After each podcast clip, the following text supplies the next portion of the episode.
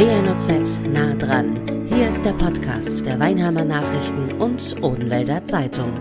Eine größere Brust, weniger Oberweite oder endlich wieder einen straffen Bauch. Das können Wünsche von Betroffenen sein, warum man sich für eine sogenannte Schönheits-OP entscheidet. Warum das aber nicht immer nur ein einfacher Wunsch nach Perfektion oder einem Schönheitsideal ist, sondern dahinter noch viel, viel mehr stecken kann. Das und vieles mehr möchte ich heute mit meinem Studiogast besprechen. Ich bin Jessica Ludwig und mir gegenüber sitzt heute die Frau vom Fach. Frau Dr. Lilia Bauer, Chefärztin der Abteilung für Gynäkologie und Geburtshilfe und Leiterin des Brustzentrums der GRN Klinik Weinheim. Hallo. Hallo, guten Tag, Frau Ludwig. Frau Dr. Bauer, kosmetische OPs an zum Beispiel der Brust sind nicht immer unter dem Deckmantel der Schönheitswahns sozusagen zu betrachten. Habe ich gerade schon gesagt. Mit welchen Anliegen kommen denn Betroffene tatsächlich zu Ihnen? Genauso wie Sie vorhin erwähnt haben, gibt es große Brüste, kleine Brüste, asymmetrische Brüste. Also das Anliegen hinsichtlich des Brustspektrums ist relativ groß. Jetzt fangen wir mal mit der großen Brust an. Eine große Brust kann im Alltag sehr lästig sein. Die kann richtig Probleme machen, gesundheitliche Probleme, ähm, Einschränkungen der Mobilität. Rückenbeschwerden, Kopfschmerzen, Nackenverspannungen, ähm, ganz davon abgesehen, dass es im Alltag einfach ähm, beeinträchtigt. Dann ist es auch so, dass die, dass die Frauen mit großen Brüsten ganz oft auch Minderwertigkeitskomplexe haben. Sie werden auch oft gesellschaftlich mal abgestempelt oder haben immer wieder das Gefühl, dass man da hinguckt. Ähm, aber im Großen und Ganzen oder hauptsächlich sind das wirklich ähm, Probleme des, ähm, des Halteapparates, des Stützapparates. Ähm, dann haben wir natürlich die Fehlbildungen, unterschiedliche Größen, mhm. die eine größer, die eine kleiner. Das sind hauptsächlich junge Frauen, weil Fehlbildungen schon relativ nach der Pubertät schon zum, zum Vorschein kommen. Und es ist ganz klar, dass diese junge Frauen, diese junge Mädchen teilweise auch sicherlich Minderwertigkeitskomplexe entwickeln und einfach das Selbstwertgefühl ganz stark leidet. Und je nach Ausmaß kann, könnte auch Fehlstellungen oder Fehlhaltungen die Konsequenz sein. Ist es aber nicht eigentlich so, dass man ab einem gewissen Alter so etwas erst macht? Weil Sie sprachen ja jetzt von jüngeren Mädels ja. sozusagen, wo das nach der Pubertät schon auftritt. Ja. Sind die nicht nicht zu jung, oder? Ja, also es gibt schon, es gibt in der Tat so eine Grenze, wo wir sagen, nach Möglichkeit nicht vor dem 18. Lebensjahr. Mhm. Wir wissen auch, dass sich eine Brust physiologisch bis zum 25. Lebensjahr verändern kann. Mhm. Aber wenn das in der Regel bis zum 18., 20. Lebensjahr nicht passiert ist, dann bleibt die Form und Größe so, so wie die mit 18 oder so, äh, wie sie dann zu uns in die Sprechstunde kommen, eben äh, konstant. Muss die Frau die Kosten einer solchen Operation aus der eigenen Tasche finanzieren? Ist, glaube ich, eine der wichtigsten Fragen für alle Betroffenen. Das ist richtig. Also ähm, wenn wir von Fehlbildungen sprechen, von einer großen Brust sprechen, dann ähm, ist es ja entweder eine eine anatomische ähm, Situation, die von der Normsituation abweicht oder führen zu einer Beeinträchtigung, zu einem, zu einem Krankheitsbild. Und in so einem Fall kann man sehr stark davon ausgehen, dass die Krankenkassen diese Eingriffe übernehmen würden. Ähm, genauso mit einer großen Brust, wenn es eine Last wird. Wir sprechen ja teilweise wirklich von Mengen von 800.000, 1500 Gramm noch mehr pro Seite. Also das ist ja eine richtige Last für, für, für das Knochensystem, für die Wirbelsäule, für den, ähm, so dass ähm, diese Eingriffe sehr, sehr oft, um nicht zu sagen fast immer von den Kassen übernommen werden. Wenn wir aber tatsächlich von dem Wunsch, ich habe ein schönes A-Körbchen. Ich habe eine schöne kleine Brust und hätte gerne eine Körbchengröße größer und mm. es ist eine schöne Symmetrie, dann ist es natürlich so, dass man davon ausgeht, dass die Kasse das nicht bezahlt, was durchaus vielleicht auch eine Richtigkeit hat. Oder eine Hängebrust, ja, wenn man nachstehlen oder, oder die alternde Haut, ja, fehlende Hautelastizität, wenn da tatsächlich eine hängende Brust ähm, zum Vorschein kommt, da kann man auch davon ausgehen, dass die Kasse das nicht bezahlt. Dann muss man aber natürlich was für tun. Was genau muss man denn da machen? Die äh, betroffenen Frauen sollten sich in einem Brustzentrum, in einer Brustsprechstunde vorstellen. Mhm. Da findet ein Gespräch statt und natürlich ähm, eine Begutachtung der Situation. Da muss dann die entsprechende Ärztin oder der entsprechende Arzt auch feststellen, wo die Beschwerden liegen und ob tatsächlich es sich um ein eine Einschränkung oder ein, ein, ein Gesundheitsproblem handelt. Okay. Und wenn es dem so ist, dann erfolgt eine Stellungnahme. Die Krankenkassen möchten dann bestimmte Maße haben, bestimmte Daten zur Patientin und eine Bilddokumentation. Selbstverständlich anonym, ohne Gesicht. Okay. Und das alles erfolgt dann im Rahmen dieser Sprechstunde zunächst mal, also die Dokumentation für die Krankenkasse, womit man dann praktisch den Antrag für die Kostenübernahme stellt. Mhm, okay. Und dann sagt die Krankenkasse im besten Falle, übernehmen wir. Aber jetzt behaupte ich mal, so gerade mit Hinblick auf, man hat äh, durch den einen oder anderen Kontakt mit der Krankenkasse vielleicht das Bewusstsein, so viele Sachen kriegt man da gar nicht genehmigt. Ähm, die Krankenkasse wird wahrscheinlich nicht direkt sagen, ja, alles klar, übernehmen wir. Stellt vielleicht nochmal, weiß ich nicht, etwaige Rückfragen, etwaige Anforderungen. Was passiert da? Normalerweise ist es nicht so. Also es gibt eine relativ klare Linie. Man muss auch sagen, also wir, wer entscheidet, das ist so ähm, ein, ein, ein, Gutachter der Krankenkasse. Das ist in der Regel ein Arzt oder eine Ärztin, mhm. die dann eben diese Stellungnahmen beziehungsweise auch die Bilddokumentation zu Gesicht bekommt und dann auch entscheidet, ja in der Tat, es handelt sich um eine Krankheit oder eine Einschränkung der Körperfunktion. Wir übernehmen die Kosten. Und das ist letztlich unsere Aufgabe, sehr fair, sehr objektiv objektiv, sehr realistisch eben diese Stellungnahmen zu verfassen, sozusagen diese medizinischen Anträge, wenn man so will, mhm. so dass es wirklich auch nachvollziehbar ist. Und es gibt tatsächlich Situationen, wo Frauen kommen, eben ähm, die Grenze zwischen Kosmetik und körperliches Leid ist manchmal in diesem Bereich nicht so ganz klar, mhm.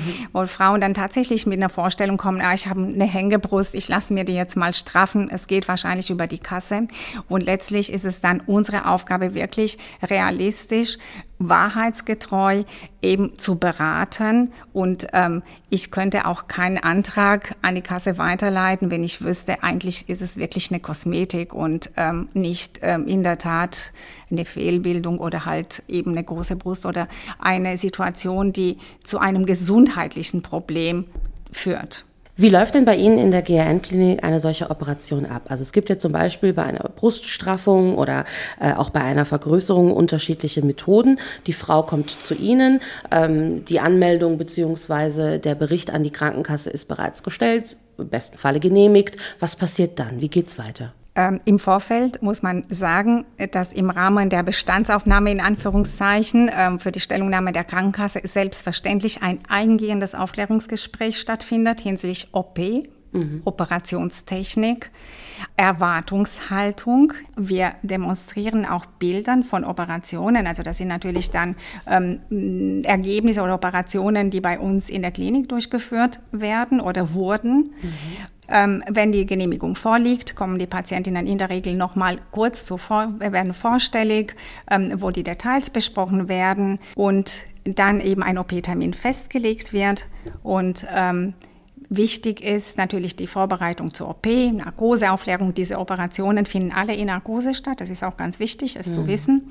Und was ganz wichtig ist, ist die Planung die Planung anstehender Patientin, wenn man liegt, hat die Brust nochmal eine ganz andere Form als auf dem OP-Tisch jetzt, wenn man liegt, das ist damit gemeint, ja, als wenn man steht. ja. Und das ist eigentlich einer der wesentlichen Punkte, eine richtige Planung. Das heißt, da wird einfach so mit einem Metermaß, wie beim Schneider, so übertrieben gesagt, einfach richtig angezeichnet, wo kommt jetzt die neue Brustwarze hin, wie viel Haut muss weg oder wenn da zum Beispiel eine Asymmetrie ist, die eine Brust sehr groß, die eine sehr klein. Da muss ein Implantat auf der einen Seite rein. Dann muss man festlegen, wo kommt die neue Submamar-Falte hin. Also das sind alles Planungen, die vor der Operation stattfinden, am OP-Tag morgens.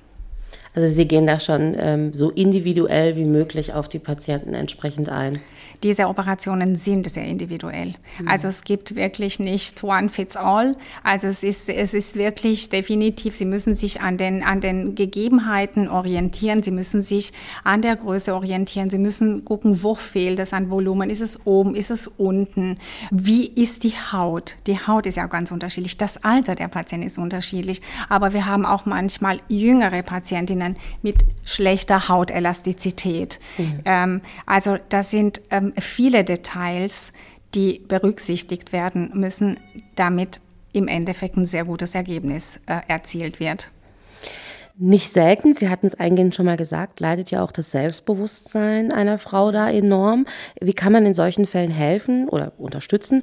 Ähm, empfehlen Sie da zum Beispiel auch begleitende Therapien manchmal? Ich denke, dass Sie vielleicht auch auf die Psychotherapie anspielen. Mhm, genau. Ähm, begleitend, wie Sie sagen, ähm, macht das vielleicht Sinn, aber ich glaube, mit der besten Psychotherapie kann man schlecht einer Frau klar machen, dass eine ungleiche Brust, mhm. eine Brustfehlbildung oder eine stark hängende Brust nach einer Gewichtsreduktion, zum Beispiel von 30, 50 Kilogramm Gewicht, dass die mit, mit einer Psychotherapie das Problem beseitigt.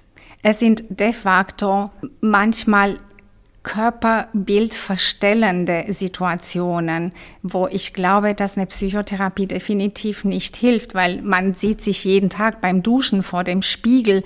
Ich glaube, diese Situationen kann man einfach nicht wegdiskutieren. Mhm.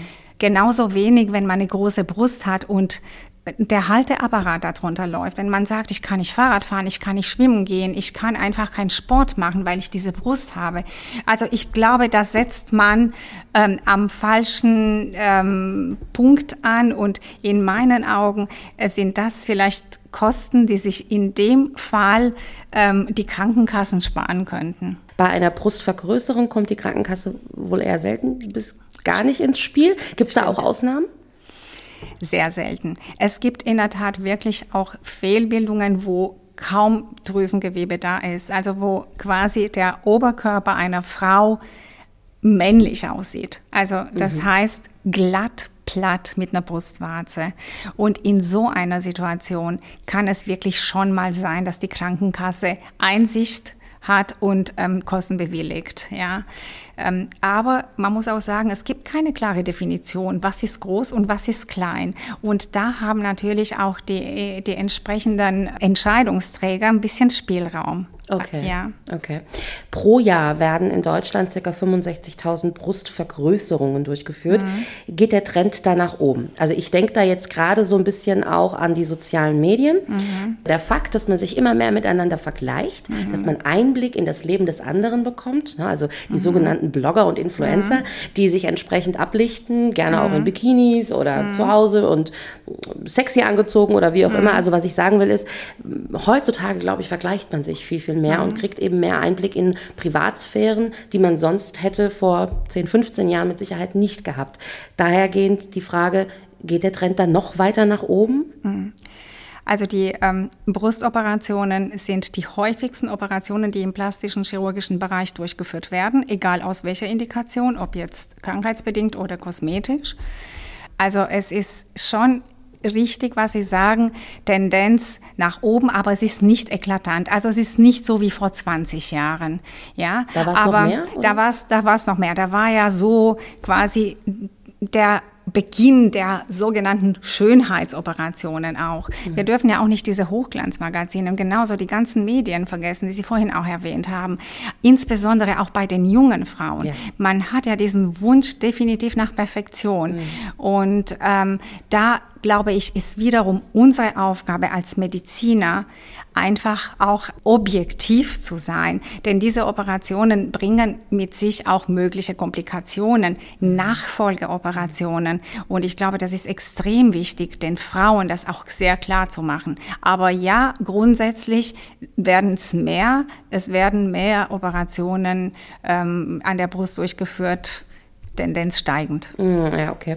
Wie lange dauert denn so ein Eingriff in der Regel und wie lange muss ich dann im Krankenhaus bleiben? Gibt es ja. da so eine Pi mal Daumen-Regel? Ja, eine Brustverkleinerung zum Beispiel ist ähm, eine etwas zeitaufwendigere Operation. Mhm. Da muss man schon mit realistisch drei Stunden rechnen. Okay. Eine Brustvergrößerung, auch da ist es ganz unterschiedlich. Bei ganz normalen Verhältnissen, eine gute Haut, ist der Eingriff in maximal einer Stunde gelaufen. Mhm. Wenn Sie jetzt eine Bruststraffung noch durchführen müssen und eben überschüssige Haut noch entfernen müssen, dann ist es doch noch mal ein bisschen zeitaufwendiger. Da muss man vielleicht schon auch mit unter Umständen zwei Stunden rechnen. Also ich würde sagen, so zwischen ein und drei Stunden, da sind so die OP-Zeiten, je nachdem, welche Art der Operation durchgeführt wird. Und wie lange bleibe ich dann noch im Krankenhaus? Die Liegezeit im Krankenhaus ist circa zwei bis maximal vier Tage. Mhm. Die Patientinnen haben eine recht kurze Erholungsphase in, nach der Operation unmittelbar. Also man ist relativ schnell wieder fit und auch auf die Beine. Okay. Aber nach der Operation sind für ein dauerhaft gutes Ergebnis auch ein paar Regeln zu beachten. Okay. Und da muss man schon sagen, dass eine Schonzeit von circa sechs Wochen sehr sinnvoll ist. Schonzeit heißt dann einfach beispielsweise kein Sport, nicht schwer heben, so Sachen. Ganz genau. Also Schonzeit heißt nicht, dass man jetzt nicht zurück ins Berufsleben darf, auf gar keinen Fall, sondern es ist in der Tat sportliche Aktivitäten, insbesondere Aktivitäten, die jetzt große Armbewegungen beinhalten, mhm. Schwimmen.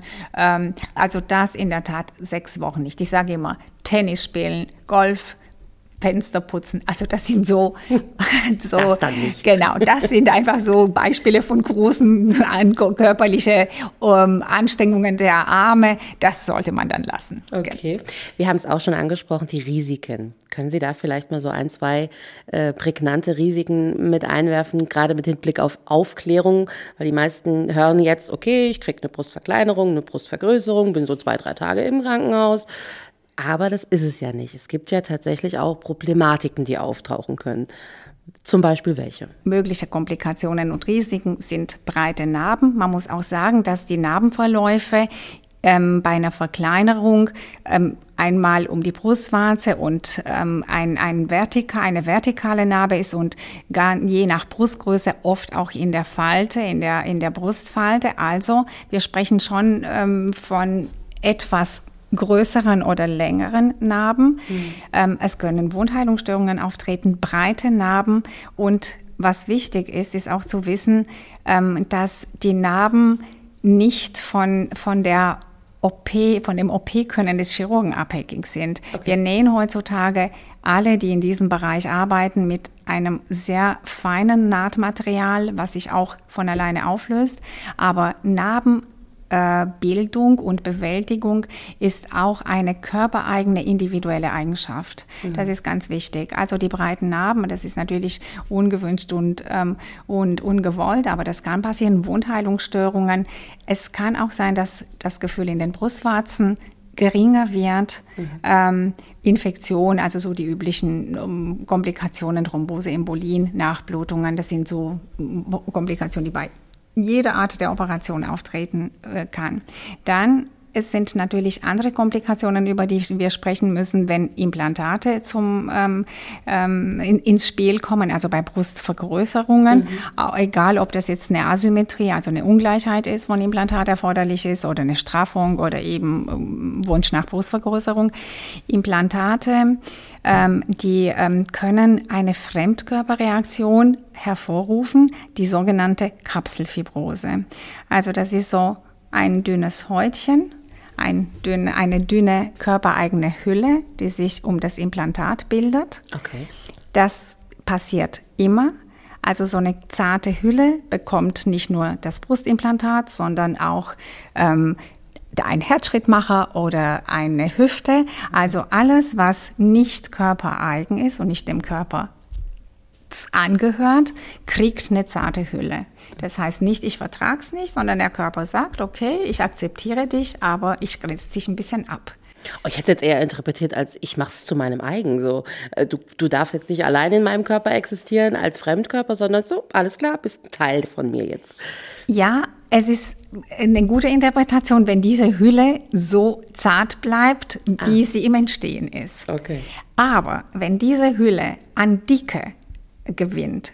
Also dick heißt manchmal 5 mm oder 7 mm. Ähm, dann erdrückt diese Hülle das Implantat. Mhm. Also das wird dann quasi verformt und es hat eine harte Konsistenz. Also wenn es verformt die Brust, Mhm. Also diese sogenannte Kapselfibrose führt zu einer Brustverformung. Die wird dann wie eine Orange zum Beispiel, ganz fest, rund und fest mhm. und wird natürlich als unangenehm empfunden. Ja, also wenn man hinlangt und dann plötzlich ähm, so ein, ein, ein Stein als oder, oder Orange als, äh, als äh, Brust hat, dann ähm, ist so eine Kapselfibrose natürlich ähm, ärgerlich und unangenehm und führt zu Folgeoperationen. Bin ich meinem Arbeitgeber gegenüber verpflichtet zu sagen, Hallo, ich bin im August drei Wochen krankgeschrieben, weil ich bekomme eine neue Brust. Definitiv nein, sie sind nicht verpflichtet. Ich meine, das geht dem Arbeitgeber gar nichts an, weswegen man äh, im Krankenhaus liegt. Und auch wenn man eine Krankmeldung bekommt, da haben wir ja immer unsere, also unsere Kodierung sozusagen mit, ähm, äh, mit Zahlen für die Krankenkasse. Mhm. Und es steht nicht auf der ähm, Krankmeldung, weswegen man im Krankenhaus liegt. Also das ist generell, das ist nicht nur für die Brust. Müssen sie nicht, definitiv nicht. Äh, Im Zuge meiner Recherche bin ich über folgenden Begriff gestolpert. Ähm, Mummy Makeover. Das soll angeblich Kombination Brust-Bauch-Eingriff sein.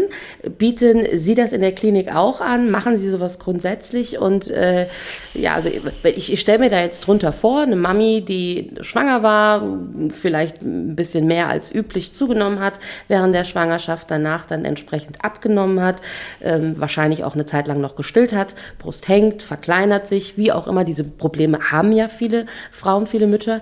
Äh, kommen die dann auch zu Ihnen und sagen, so, jetzt bitte einmal Makeover? Ja, es ähm, gibt Patientinnen, äh, die mit diesem Wunsch auch zu uns kommen. Aber da muss ich leider ziemlich nüchtern auch erwähnen, dass in solchen Fällen die Krankenkasse so gut wie nie für die Kosten aufkommt. Mhm. Das sind dann auch, so wie der Begriff auch sagt, das sind Mamis, also Zustand nach nach Schwangerschaft, nach Geburt. Das sind in der Regel die jungen Frauen.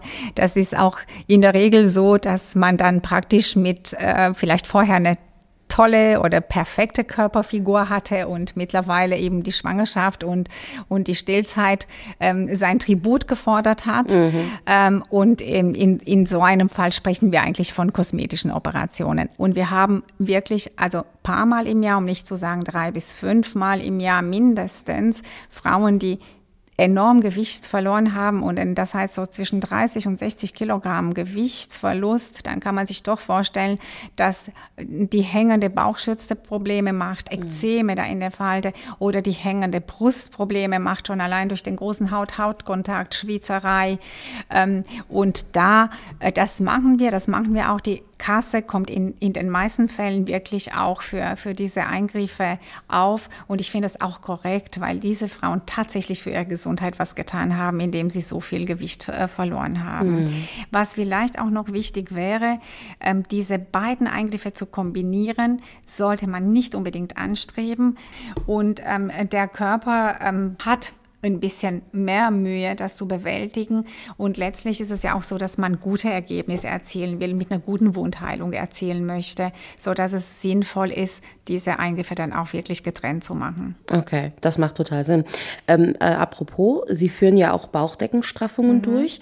Äh, so eine OP stelle ich mir auch unwahrscheinlich kompliziert vor. Mhm. Wie ist es da zum Beispiel grundsätzlich mit Narben im Nachhinein? Ja gut, äh, es sind schon äh, Narben, also sie, Bauch-OPs, Bauchstraffungen, da muss man ja immer davon ausgehen, dass man so eine hängende Bauchschütze hat. Also man hat schon überschüssige Haut, insbesondere auch im, im Bauchbereich. Und da kommt schon eine Narbe zustande, quasi von, einem, von einer Ecke bis zur anderen des Körpers. Also man muss mit, mit langen Narben rechnen. Allerdings ist es so, dass die relativ tief gesetzt werden. Hm. Es ist schwierig, eine Bikini-Figur zu versprechen, äh, wegen, wegen der, also so tief sitzen die Narben dann wiederum nicht, aber im, im, im Normalfall sind sie auch dann auch nicht, nicht, nicht wirklich sichtbar. Mhm. Also man kann die gut äh, mit, mit Bekleidung kaschieren oder auch mit, mit Badeanzüge. Frau Dr. Bauer, vielen lieben Dank für Ihre Zeit zum einen und zum anderen äh, in den wahnsinnig interessanten Einblick in Ihre Arbeit. Ja, ich habe zu danken, Frau Ludwig. Das war WNOZ nah dran, der Podcast der Weinheimer Nachrichten und Odenwälder Zeitung. Zu hören auf allen gängigen Streaming-Portalen und auf wnoz.de slash podcast.